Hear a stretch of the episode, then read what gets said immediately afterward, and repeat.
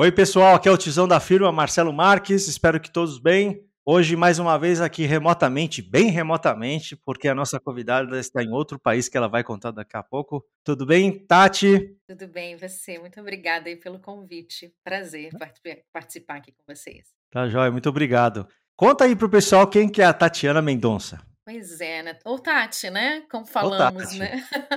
então, Tatiana Mendonça. É, tenho mais de 40, depois a gente já não conta mais, né? Então a gente já blinda assim. Tenho três gatos lindos, brasileiros. Sou carioca, mas morei antes de vir para a Alemanha. Estou aqui na Alemanha, vai fazer cinco anos. É, morei em São Paulo dez anos. Então, assim, sou uma mistura, né? Depois, ao longo da nossa conversa, vamos conhecendo, né? Tanto de formação, de experiência, enfim. Acho que é teremos boas, boas histórias para contar. É isso aí. Tati, você se sente mais carioca ou mais paulistana? Pois é, eu me sinto mais paulistana. Olha Olha isso, hein? Pois... Apesar de eu ter vivido mais tempo, né, no Rio de Janeiro, eu me sinto mais paulistana. Olha essa coisa, né? Eu me senti assim, é, acho que melhor em São Paulo. Gostava bastante. Que louco. Ah, que bom. Não sentiu falta da praia? Então, eu não sou uma pessoa de praia, né? Então, isso acho que ajudou um pouquinho, né? Você vê como a, gente, foi, é... como a gente enquadra todo mundo no mesmo Exa estereótipo, né? Exatamente. Então, assim, quando fala o seguinte, como eu moro no exterior, é a mesma coisa, brasileiros, né? Então, é. a mesma coisa, né? Carioca, né? Tem é, já um, uns rótulos aí. Alguns excelentes, outros nem tanto como todas as pessoas, né? Todos os outros também. Mas... Mas me sinto mais paulista, ó. Legal. Outro dia eu tava falando com uma pessoa da Colômbia, ela falou assim: como assim? Eu achei que todo mundo no Brasil gostava de carnaval. Não, eu, eu particularmente não gosto de carnaval. Eu também não. A única coisa boa do carnaval é que eu sei que logo, logo vai começar a Fórmula 1. Então essa é a única coisa que eu gosto. Ah, não, mas tem essa coisa do estereótipo, né? Então, também, assim, eu não só não gosto de samba, acho maravilhoso, enfim, mas assim, não é a minha praia, eu não gosto de praia, gosto de caminhar na praia à noite, alguma coisa assim. Aliás, tem muito tempo que eu não vou à praia. Saudade, né? Você voltou para o Brasil? Cinco anos você, voltou para o Brasil? não, ainda não. não. Não, ao longo da nossa conversa eu vou te explicando tá é, o, o motivo disso, né? Porque é curioso, tem várias várias coisas interessantes aí para desmembrar, desvendar, na verdade, sobre isso. Então tá bom. Então me conta como que foi aí sua, sua carreira profissional? Você começou a trabalhar no Rio ou começou a trabalhar em São Paulo? Então, eu comecei a trabalhar no Rio de Janeiro, uhum. muitos e muitos anos atrás. É, e assim, basicamente, né, minhas, assim, minha grande experiência foi numa empresa de direito autoral no Rio de Janeiro, que aliás gostei muito de trabalhar lá, fiquei 10 anos. Então, assim, eu sou formada em administração de empresas. Nessa época eu estava é, ainda, na verdade, assim, quando eu entrei nessa empresa, eu já tinha trabalhado em outras pequenas empresas antes, mas assim, quando eu entrei nessa empresa, acho que foi em 1997, talvez sete, alguma coisa uhum. assim. E eu entrei para trabalhar como estagiária da área financeira. Olha, aí foi no meu primeiro período de administração, entrei, entrei como um estágio e fiquei lá 10 anos, né, da área financeira eu depois, na contabilidade especificamente, depois eu passei para tesouraria, então eu tive uma experiência na área financeira. Tá, nos 10 anos você ficou em finanças lá? Não, não, na verdade eu fiquei não. em finanças uns 3 anos. Depois três eu fui para auditor... é, fui auditoria interna. Adorada por todos. Não, vou te falar, olha só que coisa, hein? Eu fui para auditoria interna, passei num, assim, foi o primeiro processo seletivo interno que eu fiz, passei na vaga de analista trainee lá de auditoria, e foi ali que eu me encontrei. Olha só que coisa, né? Tem pessoas que não gostam muito, né? Mas foi ali que, assim, foi a grande virada. Eu, enfim, foi a grande virada ali. E dali, uhum. depois de uns anos na auditoria, o meu diretor na época, a gente tinha uma área morta, né? Chamada Organização e Métodos. Ó, isso é velho, né, gente? E aí ele me chamou. Conta daqui a pouco só o que é organização e métodos, que deve, muita gente não deve saber o que é. Sabe por quê? É. Ah, não, é OPM, né, que a gente fala, né? Porque boa parte da audiência aqui, uh, nossa, começa nos 34. Ah, gente. Tem gente que não conhece o que é OIM, depois você conta. Ou você quiser pois contar agora, é. conta agora. Então, não, na verdade é o seguinte, eu trabalhava na, na, área de organização e método. Quando eu falar da evolução, acho que as pessoas de 34 vão entender. Tá. Mas assim, então comecei, na verdade eu nem peguei a área de OIM, tá, gente? Ela existia, tá. Eu estava na auditoria interna, e aí ele falou para mim, Tati, eu queria né, dar uma remodelada, porque tem um negócio aí chamado business process, né? Ah. Né, de business, então, business process era o negócio. Ele falou, então queria pegar essa área aí de OIM e transformar numa coisa assim que realmente né, dá um assim mudar de patamar o negócio. Eu falei, então tá bom, vamos montar uma área de processos. E aí, assim, foi, na verdade, a junção. Eu estava ali na auditoria, meio que fiquei nos dois, depois fiquei nessa área, e a gente montou essa área de processos. E uhum. me encontrei ali, porque eu juntei meio que o conhecimento da auditoria interna com a questão da melhoria contínua, enfim. E ali fui me especializando e foi, foi, foi, foi uma experiência muito bacana. Acabou que esse pedacinho aí da minha vida profissional, eu cheguei a fazer um MBA, na verdade me especializei em gestão de projetos, né? E depois fiz processos, um monte de especialização, mas projetos eu fiz um MBA. E quando eu fui para São Paulo, eu acabei sendo convidada também é, a montar a área de business process de uma grande empresa de telecom. Então, tá. fundei lá a área de processos. Sou a mãe daquela. Ninguém lembra mais, né? Porque já saiu a equipe inteira, né? Muito tempo. Já. Você só entrou em área que você é né? A auditoria, a famosa espalha rodinha. Chegava você, espalhava rodinha. auditora, trabalhava com mudança de processo, imagina. Mas deixa eu falar só uma coisa. Uhum. Organizações e metas era a famosa área antes de melhoria de processos, mas que na verdade organizava processo. Mas você começou na área de OIM, já tinha internet, né? Já tinha, na verdade, já tinha internet na área financeira, alto lá. É, tinha até um barulho eu... quando transmitia arquivo, né? Eu trabalhava em TI na Bayer, uhum. e na época não tinha internet ainda. O cara de organizações e métodos, ele cuidava, sabe do que? Era muito engraçado, a gente achava super é, esquisito, porque ele era só um cara, eu acho, ou dois, não me lembro. Todo formulário que você precisava fazer, porque era papel, gente, não tinha sistema, não tinha nada formulário em papel, era ele que escrevia, ele que entendia por que precisava do formulário, quem preenchia, para onde ia, que era um processo, né? Não deixava Sim, de ser um processo. A gente fazia um manualzinho de como preencher os é, formulários. formulários exatamente. Então o cara é que fazia o né? processo. E a empresa era tão grande, olha que coisa louca, né? A empresa era grande, é, é grande até hoje. Uhum. Mas a gente tinha a parte de uma gráfica lá dentro. A gente tinha que ter. Para não mandar para fora, tinha uma gráfica que era a famosa é. máquina de offset que ele ia fazer os formulários. Então, o cara lá do offset fala assim: cadê a, a aprovação do cara de OIM? Se não tivesse a aprovação de OIM, esquece de tinha formulário nenhum. Cara, Muito né? velho. Mas desculpa, vamos lá. Aí você não, veio para uma empresa de, de telecom. É, então pra... aí depois desses 10 anos aí, resumindo, eu, eu tive uma questão particular que eu me mudei para São Paulo. Tá. E aí, São Paulo, eu falei, vamos lá, né? Vamos começar tudo de novo. E aí é, eu consegui uma vaga numa empresa de telecom e o meu diretor, na época, que inclusive carioca, mora até hoje no Rio, mas ele fica nessa ponte aérea aí, ele me convidou para falar: vamos montar uma área de business process aqui. Eu falei, gente, porque assim, eu saí de uma empresa de 500 pessoas, eu nem lembro quantas eram na época que eu fui, mas quando eu saí tinha 50 mil, né? Eu falei, bom, esse é um desafio, né? E ele falou assim: ó, facinho não é, ele não me enganou. Ele falou: ó, seguinte, a gente tem mais de 100 operações espalhadas aí pelo país e cada uma trabalha de um jeito. Então, preciso da sua ajuda para a gente estruturar uma área e para fazer um primeiro nível, né? Primeira onda, uma padronização básica, enfim, de documentação, e uma segunda onda de projeto mesmo para agregar valor, de melhoria, uhum. enfim, redução de custo, lá, a gente ajudar as áreas, na verdade, a atingir seus objetivos, né? Então foi um grande desafio profissional, mas foi esse o... E aí nessa nessa última, nessa segunda empresa maior que eu trabalhei, que foi 10 anos também em São Paulo, eu entrei para montar essa área de business process, fiquei praticamente os 10 anos nessa área, e assim, né? A empresa maior, né? A gente tem a dança das cadeiras, né? Certo.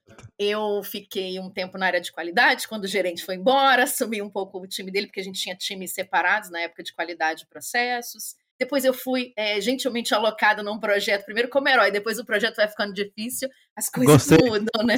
Gentilmente alocada. Fui gentilmente que... alocada. Não, mas na, quando eu fui alocada, a gente ainda estava indo bem. É que depois o projeto vai ficando difícil e as pessoas ficam chateadas, né? Porque eu posso uhum. contar também um pouquinho que a gente falou assim, não tem só o lado bom, tem os perrengues, né, de tudo na vida. Sim. E fui alocada para aí aí assim, né, projeto, né? Um projeto de 500 pessoas. Então eu fui, eu era business process, é, eu era gerente de programa e aí depois me colocaram gentilmente também para ser é, head de change management. Então, assim. Ah, que delícia, hein? Como diria, eu tive um diretor que falava assim: meu, você, meu, né? Você é a pessoa que mais está perto de humanas. É, mas que era como... 90% era TI ali, né? Então... Uma função espalha rodinha. Não, ela é uma pois função é. de change management, né? É, o change, mas... vou te falar, foi desafiador. O change espalha rodinha também, hein, meu? Você fala assim, é. ah, chegou a, é. chegou a pessoa que vai fazer a gente mudar as coisas. Exato. Todo, para um lado. Pois é, ainda mais os, todos os sistemas da empresa. Eu diria que foi um grande desafio. e aí foi essa. Esse é o um resumo, né? Das, de, digamos assim, das minhas duas grandes experiências. E fiquei 10 anos numa empresa, 10 anos na outra, e depois vim para cá, né? Aí cansei, Só, né, uma gente? coisa. Peraí, peraí, antes, antes disso. Quando essa empresa de, telecom que você não falou o nome, ela foi comprada, né? Você estava nessa compra ou oh, você saiu na, antes? Na verdade é o seguinte, ela foi comprada. Não, eu sobrevivi à fusão. Mas, é, pô, então, não, então sobrevivi. Na verdade, assim, ó, ela foi comprada. Eu acho formalmente antes de eu entrar, porque eu entrei em 2007. Se não me engano, ela já estava em vias de, só que as coisas estavam assim, digamos, não já estava, acho que eu não tenho certeza, mas acho que já estava comprada mas ainda não estava na mídia unificada, CNPJ, nada disso. Então eu já a gente tinha pouca intervenção. Mas Entendi. sim, eu passei pela fusão e depois pela fusão de marcas também que ela tinha no Brasil, né? Então sobrevivi a dois grandes movimentos, mas não, não, fáceis, mas foram. Como... Sem gastrite ou com gastrite? Ah, não, olha, não vou, eu nem conseguiria elencar, né, todos os itens que a gente tem, né, ao longo da nossa vida. Porque é desafiador, né, gente? São desafios, né? Sim. Tá, e aí me conta, o que, que aconteceu nesse fim desses 10 anos que você resolveu ir pela Alemanha? Cansei, né, Marcelo? Assim, né? As pessoas, assim, elas cansam, né? Na verdade, eu tenho vários. Eu tenho um amigo que falou uma coisa. Uma vez ele me falou uma coisa ótima falou assim, Tatiana, trabalhar, uma delas, né? Trabalhar na corte não é fácil. E um outro amigo me falou o seguinte: o corporativo é um jogo de mente, de estômago e resistência. Então, é assim, não é verdade, né? Assim, é. claro, né? Eu tive momentos maravilhosos. O que eu sou hoje também é o conjunto dessas experiências. Mas Sim. você sabe, como todas as pessoas que devem estar nos ouvindo, que, assim, tem um processo, né? E cansa. E outro ponto é, é a gente tem expectativas e tem sonhos. E eu tinha, né, há, há 20 anos atrás, né, quando eu comecei a trilhar esse caminho, a gente sempre, eu falava assim, aquela menina, né, ela queria chegar lá. E aí quando você chega lá, quando ela chegou lá, ela viu que aquela roupa não servia mais, que ela era outra pessoa e que aquilo já não tava mais, já não fazia mais sentido. E agora, né, tá, fazer o quê, né? E aí comecei e, e não tem errado, né, Tati? Não tem errado, né? Não tem exato, nada de errado nisso. Né? Porque exato. a gente vai mudando o conceito, vai mudando o nosso é, modo de ver o mundo, né? O Exatamente. sonho estava lá, não serviu, Sim, não serviu exato, mais hoje, mas não tá serviu mais. Na, na, durante a jornada ele serviu para muitas coisas e foi muito bacana. Mas chegou um ponto de que não era mais. E assim, hoje eu estou aqui praticamente há cinco anos com outra numa outra jornada, com outras ideias, e nada impede de eu voltar para o game um dia, né? Mas assim, hoje ainda não está na minha cabeça. E eu acho que isso foi uma das grandes coisas, é, um dos grandes pontos de eu ter vindo para cá e que mudou muito. Eu sempre fui uma pessoa de baixo risco, em tudo. Então, eu nunca fui aquela pessoa, sabe? Porque tem gente que arrisca tudo, né? E vai, aposta tudo. Eu sempre fui mais comedida, né? Então, eu sempre fui mais prudente em algumas coisas. Acho que na maioria das coisas. Nunca fui uma pessoa de, é, de tomar altos riscos. Vir para cá foi o, foi o maior, o, primeiro, assim, gigantesco e o maior. Mas, assim, o que, que eu aprendi muito? Depois que eu fiz isso, eu tenho a sensação agora de que mudar é muito mais fácil. Olha que eu fui gerente de gestão de mudança, né? Mas na pele mesmo, vivendo isso, até porque depois eu conto mais um pouquinho da curva da mudança. Eu, eu já vivi todos os estágios nessa pandemia, cada dia, e, e na própria jornada de ser um expatriado. Mas eu digo assim, essa questão de aprender é, a mudar e aceitar algumas coisas que a gente não tem controle, meio que foi nessa, nessa parte da minha jornada agora. Então, esses cinco anos também me fizeram, nessa questão assim, do ponto que eu cheguei, de, do que, que eu aprendi, é que eu acho que agora, é, qualquer decisão que eu tome, se eu quiser ir para uma, agora voltar para o mercado corporativo, tá tudo certo, porque nada precisa ser para sempre, né? Isso foi uma coisa que eu fixei bastante, acho que com essa experiência aqui no exterior. Então, uma decisão que eu tome agora não precisa ser uma decisão de 10, 15 ou 20 anos. Se daqui Show. a dois anos eu achar que eu, tô, que eu, que eu quero voltar para o mercado, que eu estou buscando uma outra coisa, ou até mesmo para tipo de indústria que eu quero trabalhar, eu vou, ponto. Zero de problema, assim. Hoje eu já consigo me ver assim, eu construí, eu era muito mais agarrada aos padrões que eu criei na, nas empresas hum. que eu trabalhei do que é o que eu tô hoje. Não que eu não goste, né? Amo a minha empresa, adoro, faço tudo assim é, com muito gosto, mas nada que eu pudesse desmontar tudo e montar tudo de novo. E eu acho que só essa última experiência agora é que me deu um pouco mais de. Não sei se a palavra é coragem, mas músculo. talvez. Mas talvez. Deu músculo. É? Sim, para fazer qualquer mudança que eu acho que eu preciso fazer e mais rápida, né? Tem isso também, Sim. sem tanto sofrimento. Que é, é outra coisa, né? De tomar uma é. decisão grande assim, sem tanto sofrimento. É, e essas são umas coisas boas dos, dos riscos, né? Quando você toma riscos e você acerta ou você erra, você ganha musculatura, né? Então você falou agora, pô, esse aqui foi o maior risco que eu, que eu tive, mas se você hoje está afim de tomar talvez riscos no mesmo nível, talvez até um pouco acima, porque você viu como é, né? Então você uhum. ganha um pouco mais de coragem também, vai, vamos sim, chamar assim. Sim, exato. Mas que legal você comentar isso, porque isso é uma coisa importante também.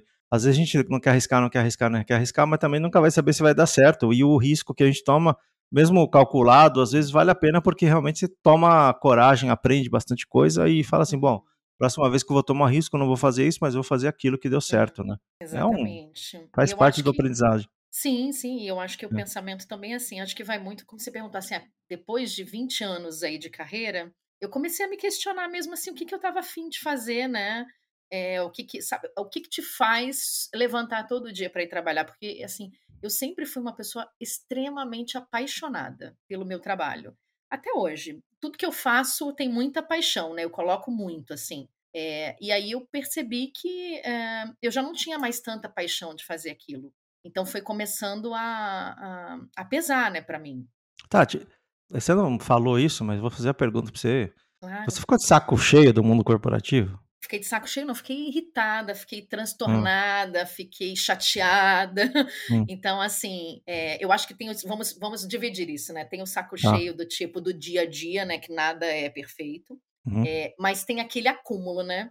Eu acho que o meu também foi um, um acúmulo do tipo assim, já fiquei também assim, né? Como eu falei, né? Eu fui alocada num projeto e assim, 10 anos numa empresa, né? Principalmente uma empresa grande, né? Você tem altos e baixos, né? Tem, e é como eu falei, é o game corporativo, né? Tem horas que você tá bem. E eu vou te falar também assim, eu, eu não tenho, às vezes, assim, você tem estômago, né? E às Bastante. vezes, assim, alguns momentos. E claro, né? Olhando agora o retrovisor, eu percebo, putz, podia ter feito algumas coisas diferentes. Uhum. É, inclusive, se tivesse mais estômago, acho que tinha crescido até mais rápido, né? Mas o meu caminho foi um pouco mais longo. Tá. Mas eu acho que eu fiquei sim, saco cheio, é, e explodiu. E aí eu já não tinha, como eu falei assim, como eu, assim, eu me entrego demais nos meus trabalhos. E aí pensei a primeira coisa, né? Que aí foi como o, bichinho da história de ter algum negócio meu começou a, a apitar. Tô me matando, é, não estava na época, naquele momento, assim, achando que valia a pena para mim tava de saco cheio mesmo, assim, muitos problemas, enfim, tava no meio de um projeto gigante, cheio de problemas, tava com pouca autonomia do que eu precisava fazer também, enfim, uma série de complicações. Uhum. E aí uhum. comecei a pensar também assim, tô me matando por um negócio que também não é meu, né? E vou me afundar aqui. E aí eu tava vendo o seguinte, eu falei, é, sabe aquela coisa, eu falei, também não quero sair assim, putz, eu tenho uma carreira muito bonita, né? Eu falei, não vou sair, sabe, pela porta dos fundos, não, eu vou sair pela porta da frente, Assim, Sim. como eu sempre trabalhei, é, sabe, muito né? bem. Tanto que, assim, eu saí, graças a Deus, muito bem da empresa, sabe? Assim, é, é o teu legado, né? É, é o teu legado, exatamente. Tem que manter cons... legado. Né? Exato. Né? Então, assim, já não estava assim, já tinha passado da hora, sabe? E eu acho que isso é uma outra coisa, né? De você identificar também onde é que a corda vai arrebentar para qualquer coisa. Ou por uma questão emocional, física, ou da própria empresa, porque assim, eu sou bem pragmática nisso, é uma. É um contrato, né?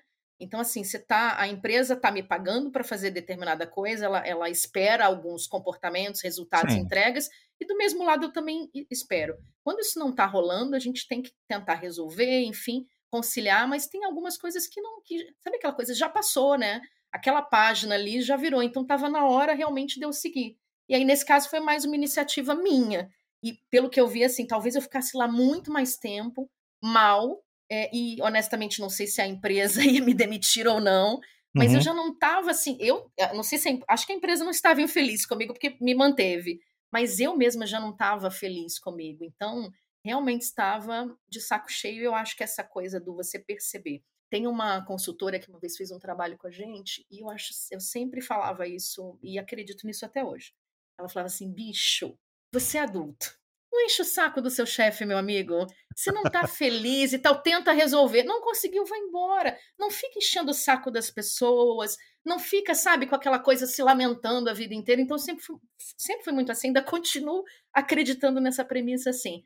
Tá insatisfeito? Não precisa ficar naquele drama, né? Dez anos, né? Ó céus, ó vida, assim, ó.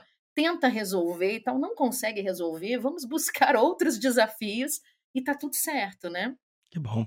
E aí me conta, o que, que você foi fazer na Alemanha? Aliás, o que, que você foi fazer na Alemanha e por que a Alemanha? Pois é, por que a Alemanha? Vamos começar por que a Alemanha? Sprechen Sie Deutsch? Ja, ein bisschen. Ah, ein bisschen, tá bom. É difícil, né? Isso depois eu vou é. contar também dos, dos perrengues, assim, ó. Primeira coisa, é, o que, que eu percebi também, a gente consegue fazer as análises depois, né, da história do retrovisor. Eu percebi que eu comecei a investir, vou falar investir que é mais legal, né? Investir todo o meu dinheiro em viagens. E aí, assim, eu viajava uma, duas, o quanto eu tivesse dias pendentes, eu viajava. E aí depois eu consegui identificar que isso era mais uma fuga do meu dia a dia, daquela rotina que eu não estava mais curtindo, do que efetivamente. Porque eu já viajava, chegava nos lugares maravilhosos e já também não tinha saco. Então, assim, eu não estava viajando para curtir, eu estava viajando para sair, né? Esse foi o primeiro ponto. Então, nessas, nesses investimentos constantes, assim, de viagem, eu tenho dois amigos que, inclusive, tão, também fizeram um caminho parecido, inclusive um deles trabalhava comigo, foi para a França, e aí ele falou assim, olha, vou fazer meu aniversário, né? Viajava sempre com eles. Vou fazer meu aniversário, vamos para o Nepal. Falei, vamos para o Nepal, né? Então programamos tudo ele é uma pessoa que gosta de organizar as viagens, e ele que organizou a minha viagem, olha que coisa, né? Como sempre, né? Uma pessoa dominante, excelente, inclusive. E aí, assim, eu falei, olha, acho ótimo alguém que faça algo por mim, que eu não preciso fazer nada. Excelente, organizou tudo, fomos pro, iríamos para o Nepal, Nepal e Índia. E aí teve um problemaço, teve um terremoto que destruiu Katmandu. Isso foi 2015, se eu não me engano, 2014 ou 2015. E ele falou: oh, e agora? Vamos para onde? Ele falou: ah, vai ser meu aniversário, eu escolho a Alemanha. Eu falei: Alemanha, gente? O que a gente vai fazer na Alemanha, né? Porque, por que Alemanha? Porque eu nunca tinha imaginado de passear na Alemanha. Que coisa, né? Hoje em dia, vendo passeios para a Alemanha. E assim, ele falou: vamos, vamos pousar em, enfim, Amsterdã, porque eu vou era São Paulo, Amsterdã, depois Munique, e a gente vai viajar duas semanas à Alemanha. Eu falei, tá, né? Vamos, né? Vamos embora, né? Enfim, tudo organizado, né? Quem que não gosta, né? Organizou tudo, montou. E aí eu cheguei na Alemanha. Aí, como diria minha terapeuta, recebi o chamado. Quando eu desci em Munique, assim, aí eu digo o seguinte: as experiências, né, para quem é, enfim, para qualquer coisa, mas nesse caso, eu, eu só, agora eu sou expatriada, eu tenho esse rótulo, né?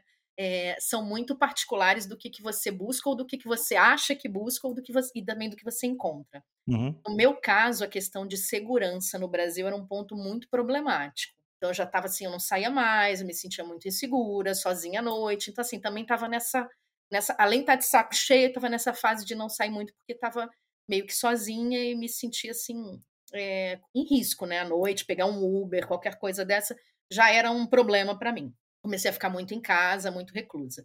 Quando eu desci na Alemanha, aí o primeiro sentimento que me veio, assim, foi de liberdade total, de andar sozinha na rua, à noite. A hora que você quisesse. A hora que eu quisesse. E assim, eu senti uma segurança que eu não tinha sentido, inclusive, em outros países, que eu já tinha investido meu dinheiro em outros lugares, viajava bastante. É, não gosto de falar gastar, não, né? Investir, né? Eu acho que é um investimento mesmo que abre a tua, a tua, a tua mente para outras coisas. E nesse sentido, quando eu desci na Alemanha, esse foi o primeiro sentimento. Falei, putz, um dia eu vou morar aqui. Nossa, assim, eu andava no. Aí você sabe muito bem o que, que é, né? Se a Alemanha, assim, ela tem problemas como qualquer outro país, mas assim, é Sim. realmente muito seguro. Seguro. Aí outra coisa, dizer, segundo... Você pode, você pode sair a hora que você quiser, mas não pode comprar tudo a hora que você quiser, né? Porque lá fecha tudo, na Alemanha fecha Exatamente. tudo cedo. A gente é um saco não é perfeito, né? Tem, é, mas tá bom, mas tá valendo. Para quem, para quem é notívago, sofre na Alemanha, né? Então, eu, né? Então, é. Pois é, isso sinto falta. Sinto falta de um 24 horas, sabe? sinto falta de um negocinho aberto aos domingos, e entre outras cositas mais que a gente pode falar muito. Mas tá valendo, é que nem você Mas, falou, enfim, nenhum país perfeito. Não, longe disso. É. Enfim, então assim, a segunda coisa foi a questão do transporte. Nossa, aí se pegar um trem de Munique, se ir para Hamburgo de hora em hora, sabe? Que no horário certo. No horário certo. Isso, eu vou te falar que hoje eu já estou igual aos alemães, eu reclamo também. Quando atrasa um minuto. Pois oh, é, louco, atrasa, um minuto não, eu tô assim, na casa dos cinco, a partir dos cinco já me incomoda um pouquinho. mas, mas vou te falar, então, assim, essa questão do transporte, é, para mim, assim, essa coisa. Então, isso também foi muito a coisa da liberdade, né? Você vê, né? Então, é, os dois pontos eu falei, putz, vou morar nesse lugar um dia. E aí foi, aí fiz como qualquer boa pessoa de business process projetos, né, gente? Voltei para casa, abri um project, falei, é agora que esse plano vai sair quando não tinha data final, infelizmente. Na época, né? Mas eu falei, vou organizar a minha vida de um jeito que eu não sei se vai ser agora, mas eu vou me, meio que me planejar para morar na Europa é, um dia. E aí comecei a fazer aquelas coisas que infelizmente a gente não faz sempre, né? Tipo fazer é planejar. Não, planejar, vou te falar que eu sou uma pessoa assim, é, isso, assim, como eu trabalhei nessa área, planejamento para mim é uma coisa assim muito tranquila. Natural. Tá. Muito natural, muito fácil. Eu tenho meta até assim de tudo que você pode. Isso para mim, a, meus, a maioria das pessoas não tem essa, não gosta muito, né? Então minha amiga até falou: Meu, você tem planejamento para o que, que você vai fazer daqui a três meses? Sim, tenho né? E não precisa ser num, num, documento de PowerPoint super elaborado, não. É num papelzinho mesmo escrito. Você tem que ter os teus, as tuas metas ali. Então, isso para mim é tranquilo, não foi um, um problema. Anyway, é, peraí, voltando. Você estava falando que voltou para casa e foi fazer o planejamento Verdade. do project. É. Exatamente. É. No, ainda tem project, gente? Não uso mais Ainda isso, tem. Ainda tá tem. Mas, ó, vou falar que falam. Ah, desculpa te cortar.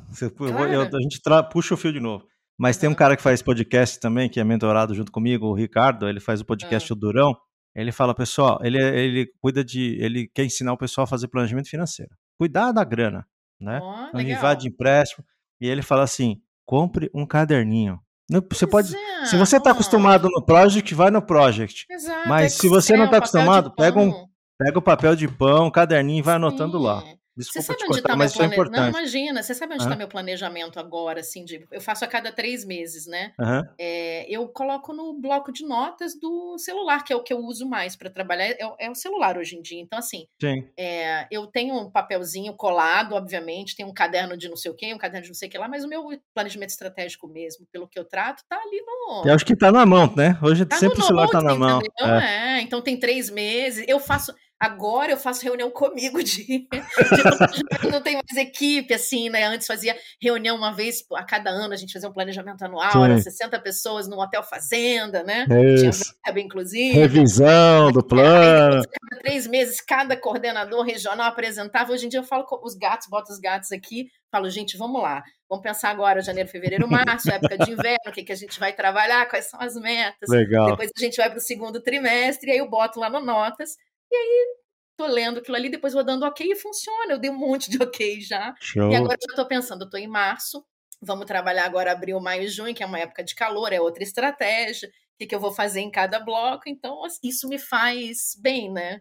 Mas isso foi legal também, porque eu acabei aproveitando meu meu skill, é, minha carreira, minha experiência nisso agora no meu no meu pequeno negócio, né? Legal, assim. legal. Mas voltando, né, que você falou por que, que eu vim para a Alemanha. É, acabou que foi isso, assim, vim de férias e me encantei é, por esses pontos que eu te falei com relação à segurança, transporte, além de ser um país belíssimo, belíssimo, e depois morando aqui nesse tempo todo, eu tive a oportunidade de conhecer mais de 200 cidades, e adoro, e cada a Alemanha, como o Brasil também é muito grande, né, para os padrões daqui, Sim.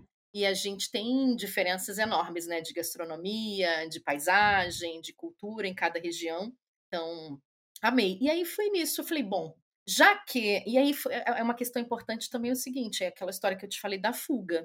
Eu viajava, viajava, viajava mais para fugir de uma rotina do que efetivamente para curtir. Isso também era um problema que eu comecei a identificar. Uhum. E eu uhum. achava, aí é primeiro perrengue, né? Eu achava o seguinte: vou embora, acabou, tá tudo resolvido. E aí não tá, né? Porque você traz a mala cheia de problemas do mesmo jeito. Então, claro, né? Como pior ainda, você põe problemas novos dentro da mala que você carrega. Mas foi mais ou menos por isso que eu vim parar aqui. Depois que eu voltei dessas férias, no mesmo ano eu vim para a Alemanha, no final do ano. Ah, não deu nem um ano, então? Não deu nem um ano. Então, assim, Poxa, eu saí daqui eu tava até primeiro... lutando aqui pra te perguntar. Não, então, eu saí daqui dia 1 de janeiro. Ah, então já fez cinco anos, então, agora, porque eu cheguei no final do ano, cheguei em dezembro. Legal. É, então, fez cinco anos agora em dezembro. Eu, eu fiquei o ano inteiro, e aí, eu, assim, o meu processo é, esse ano foi, eu diria assim, foi desafiador. Eu estava bem mal, assim, eu não conseguia mais ir trabalhar, eu já não tinha mais paciência, então as coisas foram assim, eu estava me arrastando, essa é a palavra. Uhum. E aí foi, aí eu peguei todos os dias de férias, sei lá quantos que eu, a gente não acumula mais dias de férias no Brasil não, né, gente? Isso não acontece, né? Oficialmente, Ok. Não. Então, oficialmente, não, oficialmente tinha vários dias, mas tantos dias que eu viajei muito. Toda, aí eu falei o seguinte, eu vou voltar sozinha para ver se eu né, se eu gosto mesmo desse lugar. Vamos lá. Pera, você ia voltar só para fazer test drive sem saber o que ia fazer? Claro, óbvio, né? Mais ou menos isso. Falei, vou sozinha para ver se não foi uma empolgação e tal. Mas nem isso, depois eu conto, nem isso foi suficiente, porque depois que a gente mora, que a gente sabe qual é a, o tamanho da encrenca. A né? real. A real, né? E aí eu voltei para o Brasil, enfim, chegou no finalzinho assim, eu já estava quase naquela de pedir demissão sem nada. E aí eu falei com o meu diretor da época, eu falei, olha, então, né, já não tem mais condição. Eu também tive uma oportunidade que eu consegui de visto, que era para o final do ano, enfim, falei para ele, ó, vê o que, que você faz. Ele falou, meu Deus, né, como é que... E o meu diretor ainda, coitado, terceirizado, ó, na época lá do projeto, ficou numa situação também Agora eu fico com dó, né? No, na época eu não estava, mas agora eu fiquei. Ele falou: puta, você vai me colocar numa situação, como é que eu vou negociar para você sair? Falei: vai sim, senão né, eu mesma vou. E aí pressionei ele, né, coitado. É, estava tipo louco, eu queria ir embora. Eu queria, na verdade, assim, eu queria resolver aquele negócio, né, de qualquer maneira. Fechar, e, fechar aquele capítulo, né? Exatamente. Eu estava tentando fechar bem, mas até que foi assim bem, mas eu estava bem estressada, tipo assim, querendo ir embora mesmo, né? E, enfim, aí consegui. E aí, quando eu voltei, ele me chamou. Ele falou: oh, o presidente autorizou a sua demissão, que aí eu também precisava do dinheiro para vir, né? Tinha isso uhum. também, não conseguiria pedir demissão. E aí eu falei, ó, aí ele falou, ó, então, ainda, aí depois o presidente me, na época me mandou uma, uma mensagem, olha, quando eu for para a Alemanha eu te visito, falei, pronto. Então encerramos bem uma história de, de 10 anos aí, é, saí pela porta da frente, bem, e, enfim, e aí, assim, aí depois, aí, gente, começa outra fase, né? Porque depois que você faz isso tudo, que a adrenalina né, dá aquela baixada, aí eu me vi, né, correndo para organizar tudo, porque você chega e fala, e agora, né? E não tem mais aquela coisa de voltar e falar, olha só, tô com medo, não quero mais ir. Não, não tem, né? Mais. Não tem mais. E aí eu me vi com duas malas no aeroporto, três gatos, que na verdade, assim, é mais bacana falar os três gatos, mas eles vieram depois, que tem uma quarentena aí, né? Mas eu me vi com duas malas, três gatos, sem saber o que fazer. E aí, assim, eu falei, e agora? Porque é muito medo, né? E agora? E depois que você. Aí tem, aí tem começam os pontos. Depois que você é assalariado 20 anos, hum. você vir, porque assim, aí você começa a se enganar. Isso é um sabático, né? É um sabático, eu tenho dinheiro para ficar dois, três anos sem trabalhar. E é claro que isso é tempo suficiente para eu me realocar, até porque Inicialmente, eu pensei, vou montar uma empresa, mas isso vai demorar muito, eu vou ter que me recolocar no mercado. Aí, assim, você começa, né? Então, a se enganar algumas coisas, né? O idioma, eu não falava inglês quando eu vim para a Alemanha. É, eu falava assim espanhol e português, graças a Deus. Pra quem não gostava de tomar risco, você foi forte, hein? Foi não, forte. Mas, mas olha só a ingenuidade. Pensei o seguinte, e, não, e assim, super experiente, né? Sênior, pensei assim. É, nunca fiz intercâmbio, infelizmente nunca tive condição financeira para isso. Quando era adolescente, quando era adulto, não tinha saco. E aí detestava ainda, honestamente, idiomas não gosto. Gosto de viajar, vir, comer e tal, mas assim, pensei, não sou burra. Três meses estou falando alemão. Gente, cinco anos já e assim, tô na luta. Alemão é punk, né, meu? Exato. E assim, o que, que aconteceu, né? Eu tomei uma decisão, não foi planejada, nada, foi tipo desespero. Primeiro eu falei, bom, quando você chega, igual adolescente, ah, tinha post-it espalhado na minha mesa, eu vou aprender esse negócio. Aí, assim, primeiro erro, eu vim no frio. Para mim, tá, gente? Essa é a minha experiência. Vim no frio. Primeira furada. Hoje, vou, vou responder já de mim. O que, que eu faria diferente? Jamais chegaria em nenhum local com uma temperatura diferente do que a gente está acostumado. Chegar no frio, porque frio de turista é tão, era tão legal. botava bota, entendeu? Igual São Paulo, choveu todo mundo de bota, cachecol, aquela, aquele luxo, né? Aquele hum. desfile hum. de moda. Então, quando a gente viaja é igual, né? Você vai com chapéu, que gorro, maravilhoso, luva, a gente chega, que delícia, né? Quando você mora, é outro negócio. Não é prático. Não, não é prático. A neve, quando derrete, é aquela sujeirada. Você cai na rua, você escorrega. A outra coisa, aquele vento gelado todo dia, assim, e aí você começa a pensar depressão em época de frio, coisa de, né, bobagem. Não. Parece tarde, se põe cedo. Não, é, não é né? é bobagem. O problema maior é a falta de luz, né? Então, assim, você não tem vontade de fazer nada, então, então esse é o primeiro, a primeira ingenuidade, eu vim no frio. Para mim, né? Como eu falei, da minha experiência. A segunda ingenuidade, assim, é a história do estudar o idioma. Eu falei, ah, beleza, né? E também não falo inglês, enfim, botei um monte de post-it. Aí fui arrumar um curso que é, o, em tese, é o melhor da Alemanha, que fazia quatro módulos em um mês. Falei, claro, vamos no, né? Só que aí também percebi o seguinte: eu não tenho mais a mesma mente de uma pessoa de 20 anos. Não vai na mesma velocidade. E aí eu comecei a me sentir burra. Falei, gente, não estou absorvendo conteúdo. Como assim? Né? Puxa, eu era, eu era uma pessoa inteligente. O que está acontecendo? E aí, assim, eu pensei, um amigo falou assim para mim, Tatiana, não subestime o tamanho da mudança que você fez. E eu achava que não, porque eu sou, né, a gente é multitarefa, não é? A gente faz um monte de coisa ao mesmo tempo, então eu ia dar conta, mas eu não dei conta. E assim, assumir que eu não dei conta, aí começou aquela coisa, é, é, tô muito velha, não tô conseguindo aprender, não vou aprender essa, essa bosta nunca, não rola. E foi, e aí assim, passaram-se três meses, aí eu comecei. Aí assim, eu não comia direito, e eu passava mal da comida. E aí é tudo aquilo que era maravilhoso virou um pesadelo. Porque eu, aí eu comecei o seguinte: lembra que eu vim enganada, que eu estava num sabático, Sim. que eu não tinha emprego e tá tudo certo? Uhum. Três meses eu já estava apavorada que eu não tinha salário. Não três, né? No primeiro eu já comecei a sofrer. Ainda, mas você tinha grana ainda, né? Para sustentar. Eu, não, eu tinha grana para dois anos, enfim, mas tá e bom. o medo? E o medo porque eu comecei a ver o seguinte: as coisas não iam evoluir da maneira que eu tinha imaginado. Ia demorar muito. Aí eu falei, bom, né? Aí eu comecei a estudar inglês também. Falei, bom, eu vou para o inglês e aí o mundo mudou. Porque eu aprendi inglês em dois meses, eu estava falando, até fazendo ah, entrevistas de emprego.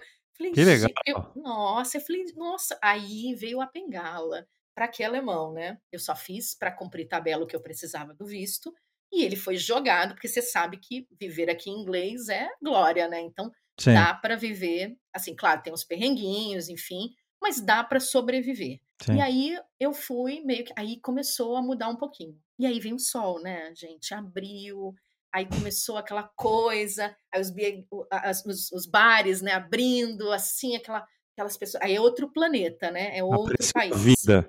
É, então, aí, você, aí eu comecei, mas aí continuei naquela. E aí você vê o seguinte, falei, vou me colocar. Aí, assim, com o meu inglês tupi e o meu uh, alemão inexistente, não rola, né? Um emprego. Não rola. E o nível de inglês que eu tinha não era compatível à vaga que eu precisava para me manter. Aí vem outro tombo, né, que as pessoas pensam quando mora fora.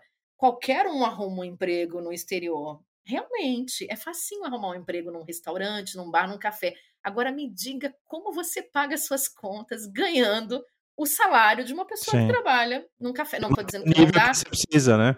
Exatamente. Não dá, mas, por exemplo, morar numa cidade grande. E outra coisa, né? Eu vim com os hábitos achando que eu tinha o mesmo padrão de vida que eu tinha no Brasil para cá logo de cara. Então, assim, não dá para pagar as contas.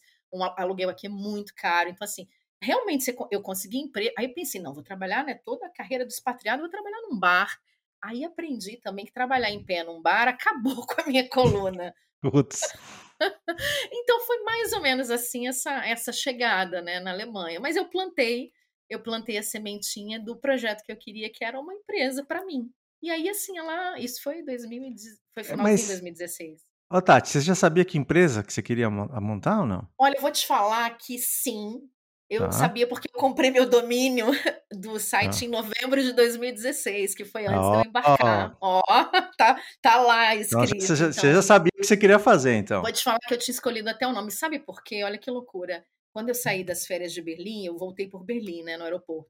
E eu vi uma placa de uma loja de souvenir chamada Voyage. E como eu adorava viajar, planejar, eu falei, o que que assim? Aí eu falei, bom, o que, que eu acho que eu tenho de melhor, né?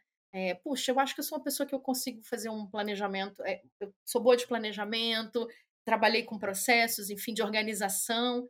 Eu adoro gente, né? Tem que gostar, não tem jeito. Trabalhei com a, trabalhava com todas as áreas da empresa, como consultora interna para eles, e adorava viajar.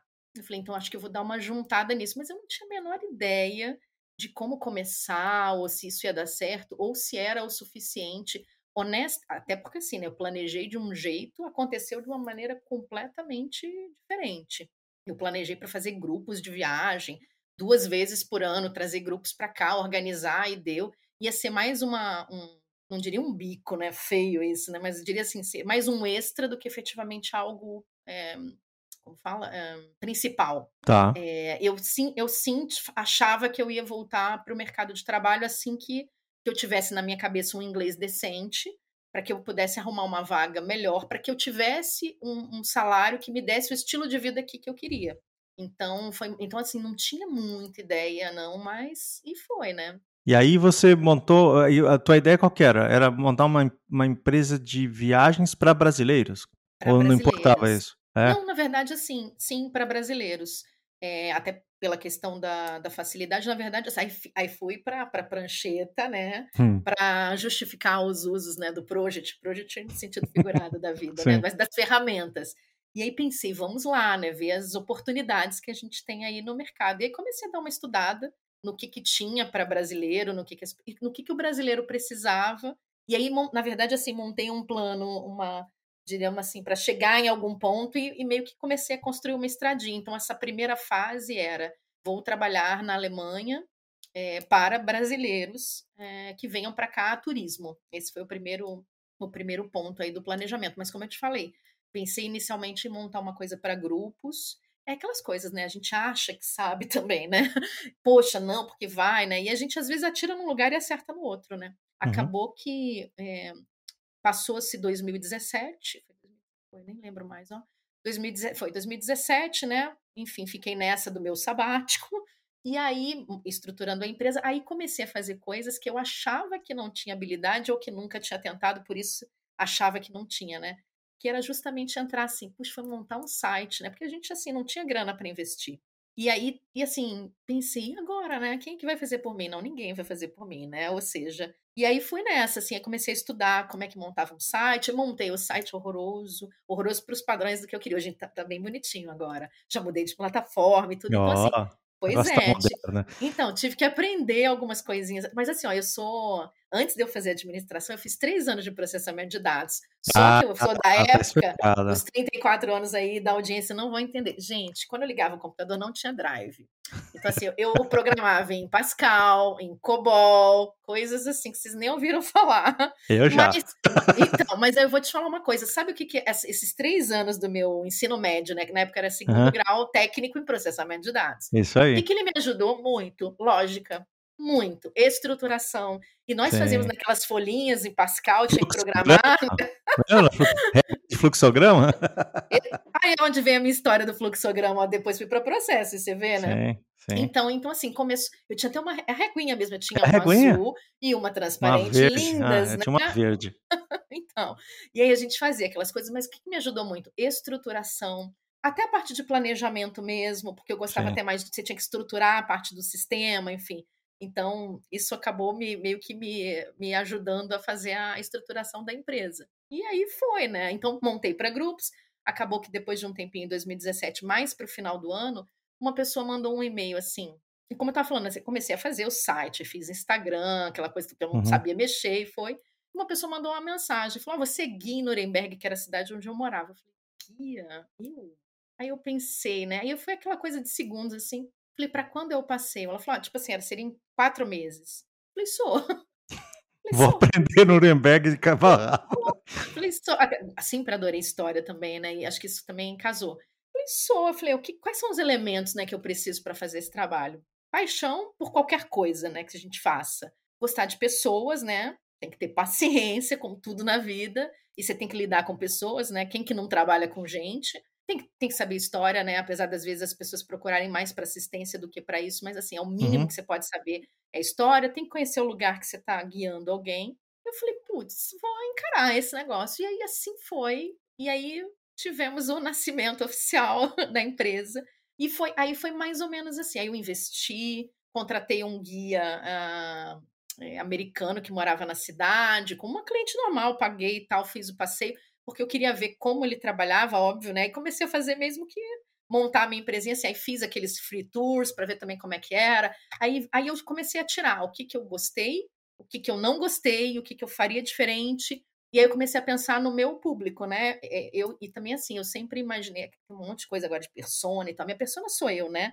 Então, assim, eu imaginei, assim, se eu fosse contratar um passeio, como eu faria para mim? Tá. E nesse, claro, né? É, é, tem pessoas que vão gostar de outras coisas. Esse, esse cara não é o meu cliente. Então, assim, eu falei, bom, eu não gosto de passeio corrido, eu gosto de passeio mais tranquilo, eu gosto de almoçar com o cliente, eu gosto de falar, eu falo um monte. Então, eu vou montar um passeio do jeito que eu gosto e as pessoas que gostam disso vão se conectar comigo. Foi mais ou menos assim. Então, uhum. e até hoje eu ainda sigo a mesma, a mesma linha, porque eu não, meio que não vendo coisas que eu não, não curto, eu não consigo vender um negócio que eu não experimento, né? É. Enfim, e assim nasceu. E aí as pessoas começaram: ah, você faz, me ligar, você faz Bamberg para quando? Ah, daqui a X meses faço. E aí eu ia lá, investir. Então, o primeiro passeio, meio que eu pegava a grana daquele passeio, investia no meu conhecimento e fazia. E assim foi. Aí depois a gente começa a criar umas encrencas, né? Que a gente pensa, não, eu vou viver quase numa fazenda, né? Não quero mais se estressar e tal. E a gente pensa, não, gente, esse negócio tem que crescer. Como é que a gente vai estruturar? Aí eu pensei, vou montar uma equipe, né? Aí eu falei, gente, será, né? Eu falei, claro, vou montar parceiros, porque aí eu vou ser. O que, que eu vou fazer? Eu vou ter um pool de recursos. Aí começa, né? Eu mesma com as minhas reuniões. Eu vou ter um pool de recursos e a pessoa vai me pedir, eu sou o ponto né, de entrada para organizar a viagem dela e eu vou distribuir e alocar os recursos dos projetos. E, né, e assim foi, e estamos até hoje. Então, assim, cresci. Ah, deu certo, então. Deu ah, certo! Você vê, deu certo. Deu certo até a pandemia, né? Depois ah, a gente conta isso aí. Conta aí daqui a pouco mas da pandemia. Foi, mas foi tá. assim. Tá. Então, eu, eu, eu, hoje até hoje faço isso. Então, você quer vir para a Alemanha, você fala comigo. A gente organiza essa viagem e onde você quer um passeio guiado, eu tenho recursos espalhados pelo território, porque a gente precisa arrumar encrenca, né, gente? Se eu quiser alugar um, um como é que é? Agora tem outro nome, motorhome. Faça o que você quiser. Olha só, olha aí. Gente, quem quiser alugar um motorhome na Alemanha, fale com Tati. Sabe que está crescendo bastante, né? Sim. Essa, é, tá crescendo bastante. Tinha até um grupo que, que eu atendi que estava vindo para cá, vários casais só para. E eles queriam uma ajuda justamente para desembaraçar, né? Receber, é, alugar, e aí o cara tem que ler o contrato, ninguém entende nada, né? Enfim, naquele nível. E, mas está crescendo bastante essa coisa. Legal. Mas eu geralmente faço assim, eu geralmente faço o que eu, muita gente. E eu também cresci nisso, sabe? Isso foi uma coisa que eu observei no mercado aqui. Meus colegas, e isso para mim foi uma oportunidade, né? Não é uma crítica, porque, enfim, achei uma Sim. brecha é, as pessoas geralmente elas moram nas grandes cidades, né? Berlim, Munique, Frankfurt, e elas estão muito acostumadas a fazerem aquilo ali, né? Então você pede, olha, eu quero um transfer, não, transfer eu não faço. Eu quero um acompanhamento no jantar, isso eu não faço. Eu quero uma cidade pequena, não, isso eu não faço, porque eu tô ali, eu vou fazer aquilo ali. É esquema de alemão, né? Eu faço só aquilo então, dentro do meu quadrado. São, é, mas são os brasileiros que trabalham aqui que Ah, vão... também? Já viraram é, Não, mas é nesse, nesse nível, sabe? Porque eu acho que assim ah. também. E aí Claro, né, cada um tem sua estratégia, mas eu acho que a pessoa pensa o seguinte: é igual São Paulo, né? Putz, se tem demanda ali para São Paulo, por que você é do meu quadradinho para gastar mais dinheiro, ter mais dor de cabeça e fazer interior? Para uhum. quê? Só que aí foi nessa que eu identifiquei uma oportunidade. Falei, putz, vou comer pelas beiradas. Até porque já tinha um mercado, também tem outros brasileiros fazendo isso aqui, né? Eu falei, então eu vou onde as pessoas. Vou na história, meu oceaninho azul, né? Eu falei, eu vou nadar lá, onde tem pouca gente ou ninguém nadando. Então, essa também foi estratégia. Então, eu falei, então eu vou fazer o que as pessoas não estão fazendo, que é o interior. Que são as cidades pequenas, além das grandes, óbvio, né? Que é onde tem realmente demanda. E, e outra coisa também é assim, é assistência. Então tem muita gente assim, ah, poxa, teve um cliente até que me falou, ah, você poderia nos acompanhar no jantar? Claro que eu posso. E, assim, e aí tem uma coisa também, que, uma coisa que eu aprendi aqui, mas já praticava isso, né? História do julgamento, né? Eu trabalhei até com algumas pessoas que é, já passaram por aqui, enfim, e outras que eu ouvi opinião do tipo, é, não me interessa por que, que o cliente está me pedindo, né, para fazer isso. Ele precisa porque ele precisa, né? Ponto, né? Tem gente que quer uma e assim, por que, que ele está fazendo? Mostra, para que, que ele precisa isso? Não me interessa para que, que ele precisa isso, né? Se ele está querendo que eu vá no aeroporto ajudar num tax free, ou não se sente seguro de achar um o portão de embarque, ou uhum. ele quer uma companhia pro nesse sentido ele se sente mais seguro de eu pegar um transfer e acompanhar ele para outra cidade enfim, né, vou fazer o que ele está me pedindo para fazer, né, não está indo contra nada, né? Então isso também foi uma oportunidade para mim de começar a oferecer é, um serviço de concierge que eu vi que os meus colegas aí, as outras empresas, não estavam oferecendo. Então, nessa coisa, eu fui meio que crescendo. E acho que é consistência também, né? É, de, é, da minha marca, enfim, e funcionou até que bom. a pandemia. Você falou uma coisa lá atrás, deixa eu falar aqui, porque claro. não quis te cortar, obviamente. Você uhum. falou que tirou um visto, né? Como é que foi uhum. isso? Porque eu achei que tirar visto na Alemanha era uma coisa super complicada. Você tirou um mas visto de é, turista, um visto de trabalho. Mas é, mas é muito é? complicado. Isso aí é? Tipo, é um podcast só para falar disso. Na verdade, assim, para resumir, né? É. Como eu não tenho cidadania europeia, aí nesse um aninho, quando eu falei lá do meu project, eu fiquei pesquisando como vir. E aí achei um raio de um visto chamado preparatório de estudos. Que você tem até dois anos para se preparar para entrar para um mestrado, para um né, para uma faculdade, para qualquer coisa, porque o visto de idioma não permite que você trabalhe, então não era o meu caso.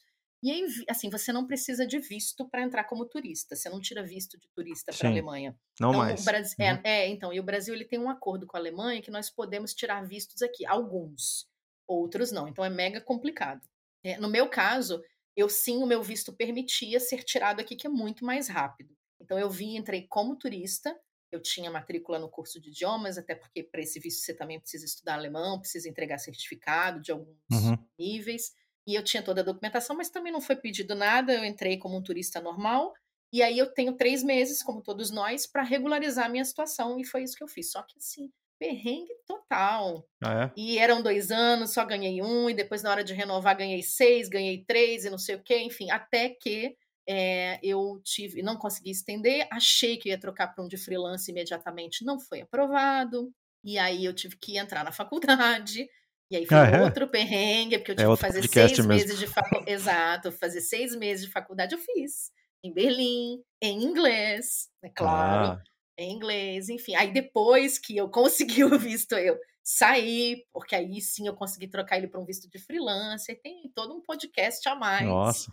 Mas deu certo mas no final. Deu certo e vou te falar, assim, muitas gastrites. muitas. E outra coisa, eu tenho, eu tenho experiência, né? Porque como eu morei, assim, eu tive que fazer faculdade em Berlim, eu tive que morar lá uns seis meses. Eu tirei visto em Munique, em Nuremberg, Berlim e Berlim. Agora tá até 2024, quando eu vou renovar, se Deus quiser, para um permanente. Ah, você ainda tem que renovar. Eu achei que você oh, tivesse claro, permanente. Não, é... Nada que é fácil. Nada é fácil, eu vou te né? falar, três cidades são... E assim, a Alemanha a gente reclama algumas coisas do Brasil, mas a Alemanha até hoje é dividida. Então, assim, cada cidade tem até quase seu formulário. Lembra do formulário? Diferente. E procedimentos ah. também, entendeu? Então, o que tem que ser feito o processo é muito parecido, tem alguma coisa até federal. Uhum. O procedimento é totalmente diferente. E tem também o carômetro, né? Não fui com a sua cara, te peço mais coisas, como sempre. Em todos os lugares tem uma coisa assim, aqui também rola. E às vezes eles pegam no pé com uns negocinhos assim e é difícil. Então é Beleza. mais um podcast. Tá Sabe que tem um, tem um amigo que foi para a Alemanha e aí ele, é, ele foi pela, pela empresa e tal, então ele foi tirar. Acho que a carteira internacional acho que dava só seis meses, ele precisava tirar a carteira alemã, né? Outro perrengue. É, aí ele falou assim: não, beleza, o, eu consigo fazer na minha língua mãe, né? Em português. Uhum. Imagina, vou fazer a carteira à prova. Aí ele, eu lembro até hoje dele falar assim: tinha uma pergunta que era do tipo assim. Quais, quais dos veículos abaixo podem trafegar no acostamento de uma autobahn? Não sei se era de uma autobahn ou de uma, uhum. uma, uma, uma, via normal. Aí tinha lá trator, escavadeira, cadeira de rodas e elétrica ou motorizada e mais não sei o que. Ele falou, claro que não, é, é, é não podia, né? Ele já colocou, claro que não é uma cadeira de rodas. E a cadeira de rodas podia, não sei o que, que era, se era o trator. Ele falou, cara, tomei pau na prova, porque o, na nossa cabeça de brasileiro não é funciona a mesma lógica do é, alemão. Sim, então, sim. ele falou, tive que estudar para poder fazer, fazer a prova. Tomou pau na prova. É. E uma coisa legal que você está falando agora, né? Filosofando, né? Lembrei aqui também, assim, essa coisa que você falou da, da visão de. É, a visão é diferente isso também foi uma outra, uma outra lição aprendida, assim. Mesmo eu já me achando, não, né? Sou uma pessoa, né? Não sou uma adolescente que está fazendo intercâmbio, né? Eu falei, não, né? A gente já tem experiência. Calo no cotovelo. Começa, né? Aí você começa a perceber o seguinte, que a vis, o óbvio não é óbvio. Né? O nosso óbvio não é o óbvio do outro. E aí não. você vê que a tua visão de mundo é uma e que tem outras perspectivas, porque eu lembro uma vez eu, com um amigo, eu falei assim, nossa, o sistema do bancário, bancário do Brasil é mega evoluído. É, eu faço um, um Agora tem Pix, né? Pix para mim é novo. Sim. Ó. Agora, eu faço um TED, cinco minutos tem dinheiro na conta. Aqui, gente, são dois dias, né, para entrar uma grana numa conta. Aí ele falou, ele falou, mas para que, que você precisa de um dinheiro assim? E quanto que você paga por essa estrutura? Porque aqui a gente não paga tarifa, né? Eu falei, é, então. Aí depois ele também perguntou para o que, que era um boleto. Eu falei, boleto? Claro que eu preciso de um boleto. Aí depois eu fiquei pensando, para que, que eu preciso de um boleto mesmo, né? Qual o sentido? Porque aqui a gente faz transferência, não tem um, um documento de crédito para intermediar essa transação. Sim, sim. Sabe? Então aí você começa. Isso coisas básicas, fora a questão de comportamento, né? Que tudo que a gente acha muito óbvio, é óbvio que não é, não é a cadeira de rodas, né? E aí você começa a descobrir que não é assim, não. Então tem sandálias da humildade também, que tem que colocar para você estar tá aberto, né, a enxergar o mundo da mesma da forma também que o outro vê e também aí tem o balance, né, da história e depois você colocar meio que a tua personalidade ali, porque ninguém precisa também. Isso também é outra coisa, ninguém precisa, né, chegar a ser um, um não digo só um alemão, porque o europeu também pensa muito próximo. Tem muita coisa, inclusive, de comportamento que eu acho que a gente assim, flexibilidade para trabalhar, o brasileiro tem muito mais flexibilidade. Isso também é um ponto positivo. Então, Sim. Então assim, tem que dar essa em tudo na vida, né? Tem que ter esse balance aí que fica bom, fica Sim. legal.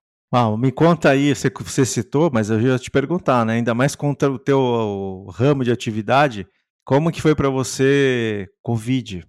Com o fechamento de tudo, provavelmente uhum. o turismo deve ter parado, como parou aqui também, parou em tudo. Sim, sim. Como que foi para você? Então, né, lembra que eu falei da história dos 20 anos de assalariada, né? uhum. né? E assim, com, assim, faça chuva, faça sol, o dinheiro estava sempre lá na conta, mesmo no meu sabático. E aí, assim, por todas as crises nesses 20 anos que eu fiquei no Brasil, eu nunca fui impactada. Né? Tava sempre empregada, graças a Deus, nunca fui impactada. E aí agora, no, fali. fali. Todas as reservas que eu tinha, por mais que eu. Porque aí também a gente pensa, não, eu tenho dinheiro para dois, três anos. E acabou. Praticamente, né? Quase acabou.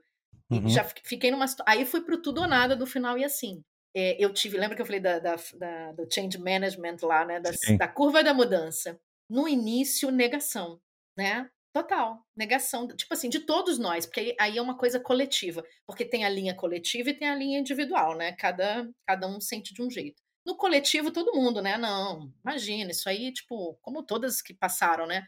Três meses, essa coisa acaba. Aí eu fiquei na negação da situação, né? Isso tá lá na China, né? Muito longe, e mesmo aqui eu na Europa está na Itália. E não vai chegar aqui na Itália, né? Tipo assim, a Alemanha é rica, né, gente? Não vai chegar nada aqui, né? Que a gente não consiga. Até porque, assim, eles vão pensar em alguma coisa, né? É, como é que pode? O mundo não vai parar, óbvio que não vai parar, né? Essas coisas assim que a gente começa a acreditar mas nas mentiras que a né, gente Com certeza a gente fala, não, Ale... mas eu também pensava aqui, falei, pô, na Alemanha, a Alemanha vai bater isso aí com fácil, é, cara. Isso aí vai chegar lá, eles vão é, de primeira. Então, então, simples, né? E a população da Itália é muito mais velha, então a gente começa também. E aí tem uma coisa interessante, né? O alemão também é um pouquinho assim, mas o brasileiro ele vira tudo, né? Na época de Copa ele vira juiz, técnico de futebol, e na época da pandemia ele vira infectologista, médico, yeah. tudo, né? Palpiteiros, assim, somos todos, né? Os alemães também são um pouco. Mas aí, assim, eu me vi nesse estágio primeiro de negação, e aí o que, que aconteceu? É, eu tinha clientes aqui e tinha turistas na Alemanha. Quando o bicho pegou mesmo, Aí, assim, é, aí eu vivi uma coisa do tipo, eu vi alguns colegas é, postando coisas, tipo, olha, gente, é, eu posso ajudar e tal, vou reduzir 50% da minha hora de consultoria. Eu falei, não, não pode, né? Ajuda a gente não cobra, né? Aí eu falei, não, não pode, né? Então, assim, de uma certa forma, isso acabou me dando, eu vendo essas coisas, assim, essas atrocidades, me deu uma força. E eu botei meu WhatsApp no meu Instagram. Eu falei, ó, quem, porque assim, precisar de ajuda para ir embora, você não pode cobrar, né? Na minha visão. Botei uhum. meu, meu, meu Insta lá, meu telefone, falei, ó, quem precisar de ajuda. E isso, por mais que assim, eu, eu achava que estava fazendo algo pelos outros, acho que os outros que estavam fazendo por mim, porque durante umas três semanas eu fiquei ocupada em ajudar os outros, mas assim, Tatiana, Legal. ó, eu não te conheço tal, mas a minha esposa te segue, a gente está aqui em Berlim, nosso voo é daqui a dois dias, mas eu tenho que ir para Lisboa, o que, que você acha que eu faço? Nesse nível, eu falei, ó, você pode uhum. hoje à noite? Posso? Eu posso comprar para Lisboa, então vai embora hoje, dessa pessoa que eu, eu me recordo dele, que ele, quando ele chegou no Brasil, ele falou: putz, aquilo que você me falou de comprar o voo, de chegar lá em Lisboa, esperar os dois dias para ir para o Brasil, foi o que me hum. salvou, porque depois Nossa, fechou. Que legal. Umas coisas assim que para mim era muito fácil. E é, nesse sentido me confortou, assim, sem demagogia mesmo, assim. Sim, sim. E eu fiquei, isso para mim foi ótimo, porque aí depois das três semanas aí eu caí Porque aí eu caí em mim do tipo, acabou meu emprego. É, você ia falar porque... fudeu, pode falar fudeu, não tem problema. É, então, eu te falar, não, acho que não tem nem vocabulário, né? Mas eu pensei, fudeu. Mas assim, não, fudeu, tipo, muito, né? Porque eu pensei, aí não, aí você começa no estágio lá, negação, raiva, frustração, superação, tudo em horas, né? Não, vai dar certo, sempre dá certo. Aí eu vou te falar uma coisa. Tem um negócio que eu sempre falei pro, pro time que trabalhava comigo, especialmente qualidade. Gente, Aí tá ligando para central de atendimento, puto. Não fala, senhor, tá, tá, tudo vai ficar. Não fala essas coisas que tudo vai ficar bem e tal, porque não vai ficar bem, entendeu? Então, assim, não, não fala esse negócio que é pior. Para uma pessoa que tá nervosa, não pede calma, não fala esse negócio. Então, assim, tinha muitos amigos meus, calma, amiga, vai ficar tudo bem. Aí eu, aí eu comecei, horrível, né? Aí o sentimento, não, por que, que vai ficar tudo bem? Por que, que você acha que vai ficar tudo bem? Ah, porque sempre fica tudo bem. Não, então não serve para mim. Aí começava a brigar com as pessoas que estavam tentando ser positivas, porque Sim. não tinham argumentação fundamentada que ia resolver. Porque o que, que eu queria naquele desespero era que alguém que. Sabe aquela pessoa que pega na tua mão e fala assim: fica tranquila, que eu vou resolver? E não tem, né? E aí, enfim. E fudeu. E aí, eu, aí começa, você começa a pensar, não, mas tudo bem, né? Mas aí eu tenho dinheiro para ficar uns dois anos, e aí jamais esse negócio vai ficar dois anos, né? Imagina, né? Imagina. Meu, que né? merda. né? E aí você pensa assim, eu não só estou no setor impactado, eu estou no setor mais fudido impactado. Então, sabe aquela linha lá, a cauda longa? Eu tô lá. Tá na eu cauda tô, longa. Quando voltar tudo, eu vou ser a última também. Mas assim, ó, então eu me vi do tipo, aí você começa, e aí você começa, o que eu vou fazer? Então, assim, nos primeiros meses, aí eu tive um outro comportamento. Aí vamos ser positivos. Falei, não, esse negócio até o final do ano tá resolvido. Gente, imagina, o mundo não vai parar nunca. Imagina feira de Natal, Oktoberfest, são milhões, são bilhões, ninguém vai deixar. Aí eu comecei a investir. E aí vou te falar, é, foi a melhor decisão que eu tomei. Investir no sentido, eu tinha um plano é, de expansão. Porque alguns clientes, como eu estava operando efetivamente, eu operei em 2000 e operar a empresa, né? Eu operei em 2017, finalzinho de ano que efetivamente começou, então 2018, 19, início de 2020, era uma empresa de dois anos e pouquinho. Eu tinha um, um projeto assim, já tinha gente que já tinha voltado, que tava, que aí eu comecei a separar na, as marcas, né? A marca da minha empresa, da German Roots Institucional, e a Tati, travel designer, travel planner, concierge, qualquer nome que a gente queira dar, consultora, vamos falar assim. Entendi. Então já tinha gente querendo viajar comigo para outros lugares e que já tinha voltado. Eu falei, como é que eu, recon... eu assim, a gente, aquela ah, máxima, né?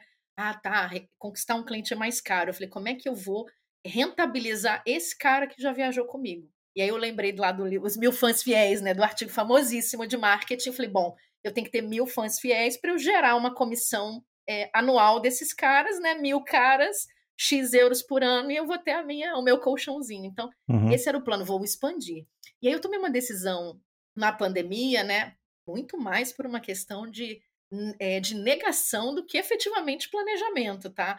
Foi tá. muito mais assim, vai dar certo. E aí eu comecei a viajar pela Europa para fazer parceria, conhecer outros lugares, mais com outro olhar, né? Não com olhar de turista. Uhum. Eu fui para Escócia, eu fui para França, eu fui para Portugal, enfim. Na pandemia. Na pandemia, não, depois, quando a gente abriu, né? Então, assim, tá, a, primeira abertura, um, tá. a primeira abertura, a gente teve um lockdown aqui muito severo. Então, a primeira abertura, se eu não me engano, foi uh, junho, julho, alguma é. coisa assim, acho que foi julho. Isso. Então, nesse período, é, fiquei enclausurada, né? Enfim. E depois eu falei, não, vou viajar, né? Porque agora. E outra coisa, tava tudo normal, tava sol, né? Tava sol, a gente estava voltando à rua, os números estavam baixando, esse negócio não vai voltar, obviamente, né? Acabou.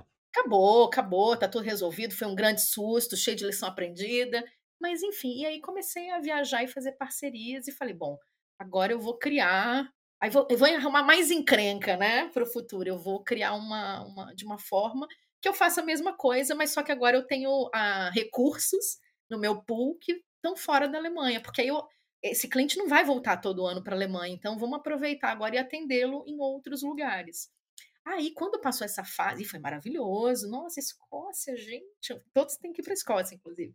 Maravilhoso. Portugal, vamos comer em Portugal, né? Maravilhoso. Enfim, tem muita coisa bacana na Europa, né?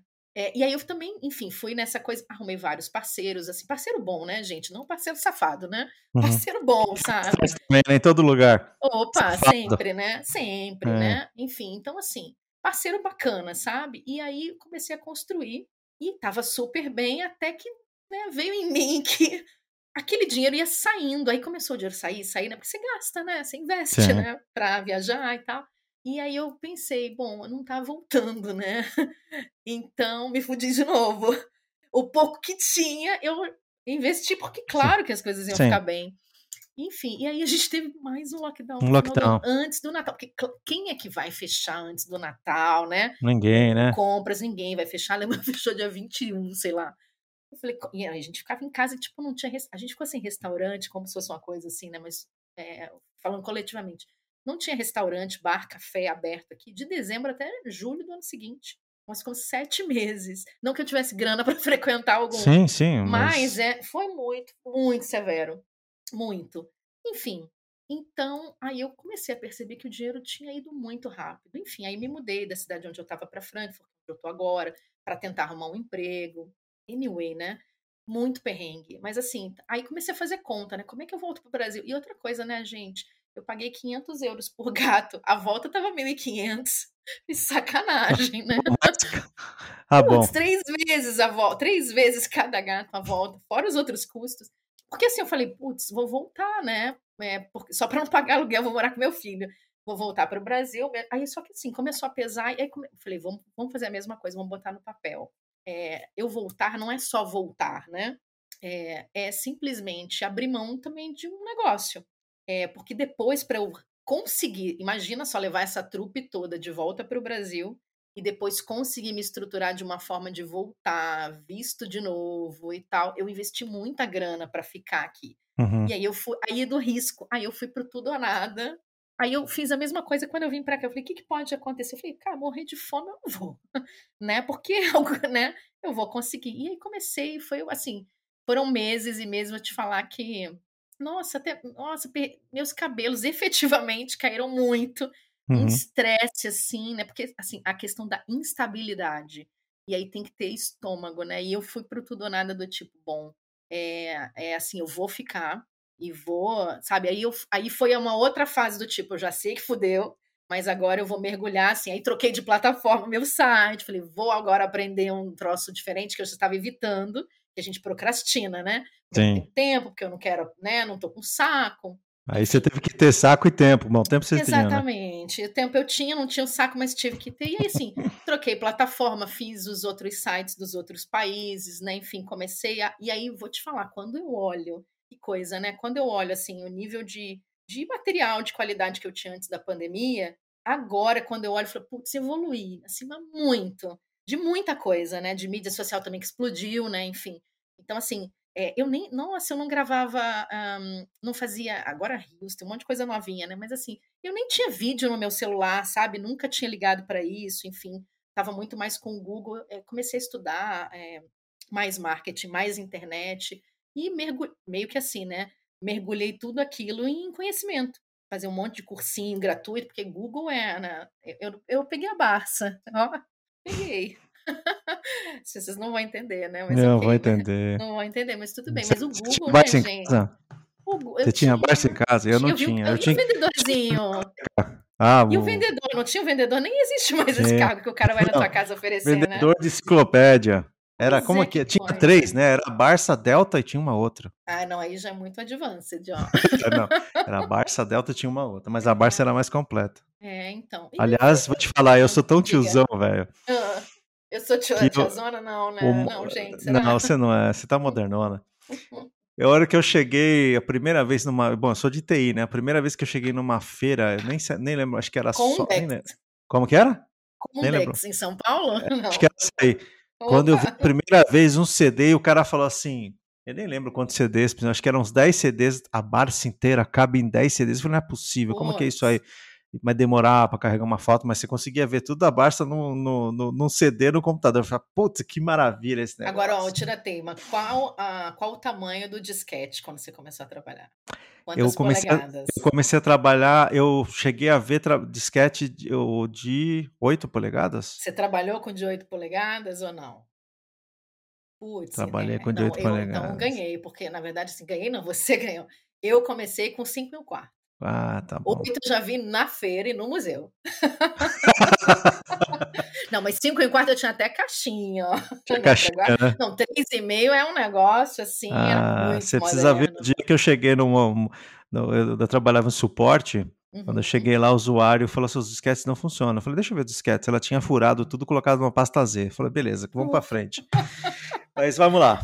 Vamos aí, lá, então assim, fudeu, né, a pandemia. Não. Hum. É, então aí eu meio que assim, aí comecei de novo a me enganar, né? Vou aproveitar esse tempo ocioso para estudar. Falida, falida, estressada. E aí você vê o seguinte, né, gente? Quando a gente tá na merda, aí você vê quem é que vai e que você. Aí também tem as, as lições filosóficas, né, da pandemia ou de qualquer dificuldade.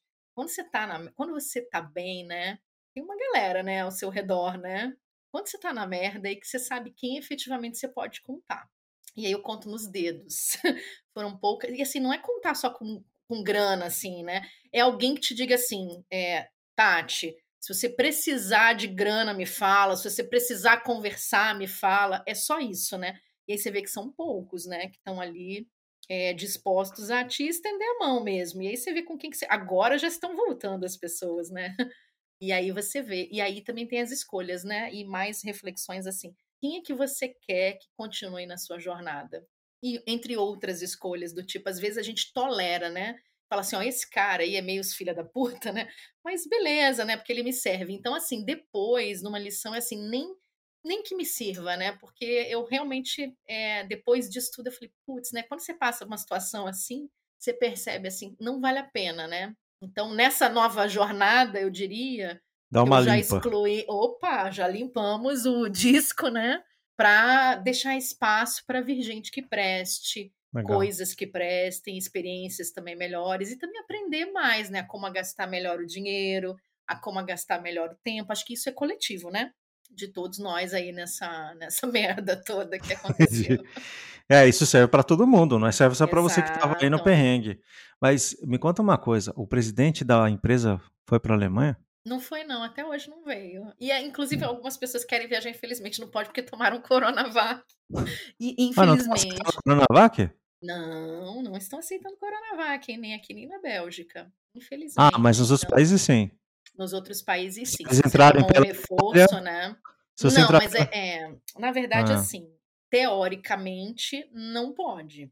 É, porque você não está autorizado a entrar no país não vacinado. É, na prática, sim, pode até acontecer de você conseguir entrar por outro país, mas aí depois você vai ter outros problemas. Uma é fiscalização, que aí você sabe que aqui tem, né? Às vezes tem no metrô, às vezes tem dentro do trem. E aí, pede? Assim, fiscalização honesta, pede Pede, pede a vacina. Vacinação? É, pede E quem sim. tomou reforço, por exemplo, tomou duas de Coronavac, tomou reforço de Pfizer. Tá tudo. Não pode também? Não, não, não, pode também, porque a Alemanha ela precisa, ela reconhece duas doses das vacinas reconhecidas pela agência europeia. E como a Coronavac não é reconhecida, é como se só tivesse tomado uma de Pfizer. Então você não entra, né?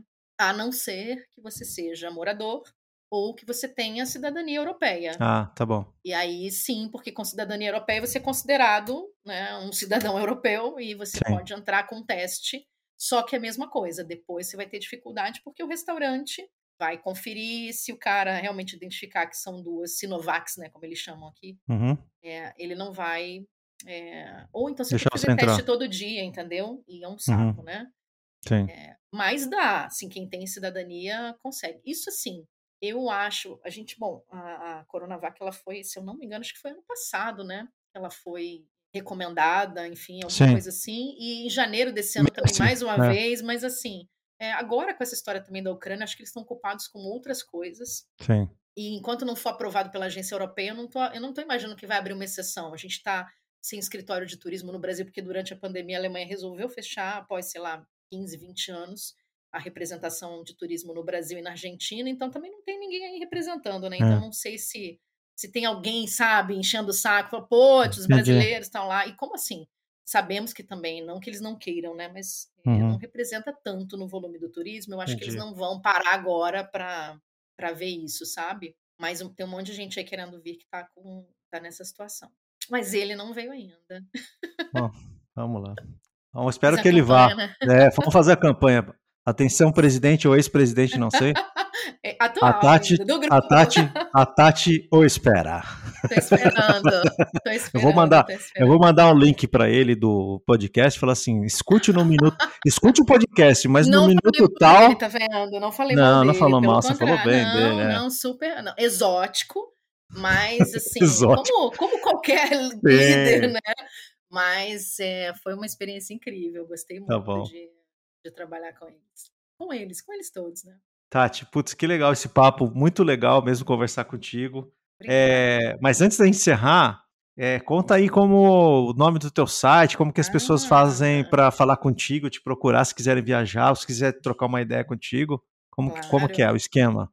Então, ó, tem um site que é o germanroots.com.br, é, tem Instagram também, German Roots, então pode acessar isso para os passeios da Alemanha e agora também, né, na expansão que temos.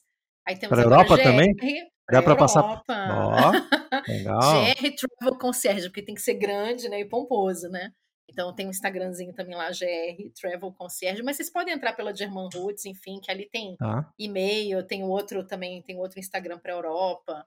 Enfim, tem outros 10 mil sites aí também, mas pelo menos o principal é German Roots, então dá para me achar ali o WhatsApp. E Legal. continuo conectada quase o dia inteiro. Sou notívaga também, né? A gente pode mandar mensagem à noite. É, não precisa ligar, não, né, gente? Que mania, né? Não precisa ligar, mas manda um WhatsApp. Mensagem né? de texto, no pior dos casos, é. um áudio, vai. É, um áudio eu gosto, porque tem gente que não. detesta, né? Adoro um áudio, adoro fazer Você áudio. sabe que antes da pandemia eu, eu detestava áudio. É bom. Agora eu falo, nossa, como é prático o áudio, cara. Mas eu, olha só, ligar a câmera era um desafio. Mandar áudio era outro desafio. Hoje, ó, tô fazendo até podcast. Olha só, como Exato. mudando as coisas, né? Sair da minha zona de conforto. Vou te entrevistar. Você começou o podcast isso. na pandemia, não? Sim, na pandemia. Olha isso, tá vendo? Olha, eu vou te eu falar. Fui, a é primeira é vez que eu fui gravar a abertura, a abertura, era só a primeira, era o teaser, né? Que eles falam, o trailer, sim, sei lá como sim, é. o teaser. o teaser. Acho que eu fiz é. umas 50 versões. Imagino. Eu falei, imagino. que merda, que merda, que merda. Até que eu falei, ah, vai essa aqui mesmo, vamos pra frente. e vai, Porque o meu né? mentor falava assim, gente, você vai fazer 500 mil vezes até você achar que tá bom e depois Sim, de depois cinco anos você ainda vai achar que tá ruim. É, mas você vai se sentindo mais confortável, sim, né, no sim, papel. É legal, que bom. Que... Tá vendo? Mudamos na pandemia. Pois eu é, também mudamos. fiz vídeos, fazia vídeos, enfim. Eu fiz um projeto, um projeto de viagens aquele que eu gastei meu dinheiro todo. Então fiz também Investiu. na pandemia. Investiu. Investi, investi, investi. Ah, tá, vamos falar. Você não contou. Eu já estou vendendo os Olha lá, você não, você não contou. O teu perrengue é. já acabou. Começou a voltar, você já está. Mais ou menos, né? Mas está melhor assim, do que antes. Não, nem se compara. A nossa não. fronteira para os brasileiros abriu finalzinho de agosto, setembro eu já estava trabalhando. Aí Olha vivemos aí. momentos de tensão de novo em novembro, porque Sim. a Alemanha perdeu a mão, porque lembra, a Alemanha toda certinha e tal. Gente, não consegue, igual a esteirinha lá do produto. Pediu 100 picles, é final do mundo. Então, assim, mudou o negócio, ferrou. Os caras não conseguiram administrar o caos. E aí deu ruim, aí ninguém vinha mais para cá e tal. E aí, quando as coisas melhoraram de dezembro novamente, uhum. todo mundo voltou. Janeiro também bombou, foi muito legal. Janeiro já fiz um, assim a meta do trimestre, então Pô, eu tô vendendo top. mais do que eu vendi antes da pandemia. Você acredita? Topzera, hein? Que legal, meu. Muito bom, mas também graças a essa expansão do meu investimento. É. Não, Escócia, essa semana eu tô Escócia aqui, Sério, Pô. vende um monte de pacote para Escócia. A mulherada quem... toda que conheceu o Jamie lá do Outlander. e para quem nunca foi para a Escócia, eu demorei muito para ir para a Escócia, mas a Escócia é muito bonita. É linda. Vale né? a pena pra ir para lá também é muito legal. É muito, então, muito legal. É muito vale legal. a pena. Então, vale. Então foi isso. Melhorou muito e assim, temos um promissor, uma promissora temporada até a guerra da Ucrânia, certo? porque sempre, porque assim, quase que acaba. Ninguém mais fala na pandemia, quase. Né? Mas aqui também tá igual. Emenda, a gente emenda uma bosta na outra. Mudou o né? assunto.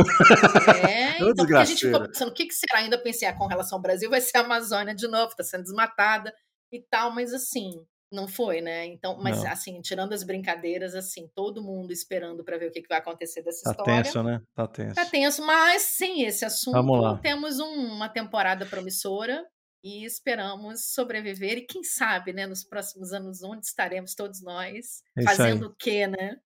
germanroots.com.br, é isso? Isso aí, genau. Isso aí.